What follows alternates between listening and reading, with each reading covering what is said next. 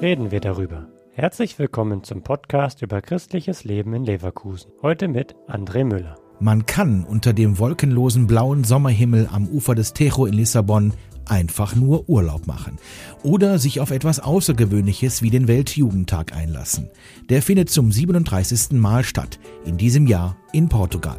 Und dahin zieht es die Jugend der Welt und zu der gehören auch junge Menschen zwischen 16 und 30 Jahren aus Leverkusen, wie die 21-jährige Zoe. Ich bin in der Gemeinde aktiv und möchte auch Portugal oder Lissabon halt sehr gerne kennenlernen und auch generell so diesen Ablauf von dem Weltjugendtag kennenlernen. Da schwingt eine Menge Vorfreude mit. Die teilen auch die 23-jährige Olivia und der 20-jährige Severin aus dem Seelsorgebereich Leverkusen-Rheindorf-Hittdorf. Es ist wie ein Festival für die Jugendlichen.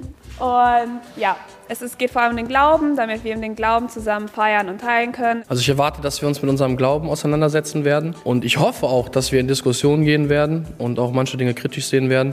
Aber das ist halt ganz wichtig, dieser Austausch. Wir werden viel singen und äh, auch uns in unserem Glauben bekräftigen. Das erwarte ich und Freude. Freude an unvergesslichen Momenten und spontanen Begegnungen mit jungen Menschen aus allen Erdteilen. Sprachbarrieren wird es keine geben, da ist sich Severin ganz sicher. Also Englisch funktioniert immer und äh, Gestik und Mimik sowieso. Wir waren schon in vielen Ländern, wo wir die Sprache nicht sprachen, haben uns immer irgendwie verständigt. Zur Not Google Übersetzer. Das Motto des Weltjugendtages heißt, Maria stand auf und machte sich eilig auf den Weg. Gilt natürlich auch für alle, die nicht Maria heißen, wie Franz Josef Ostermann.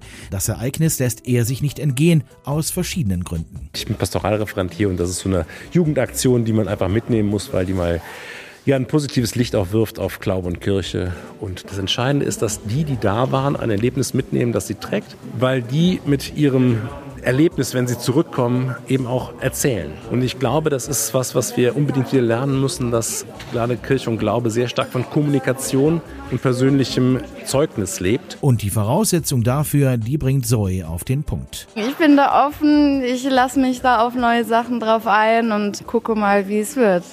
Der Podcast ist eine Produktion der Medienwerkstatt Leverkusen, der Ort für Qualifizierung rund um Radio, Ton und Videoaufnahmen. Weitere Informationen unter www.bildungsforum-leverkusen.de slash Medienwerkstatt.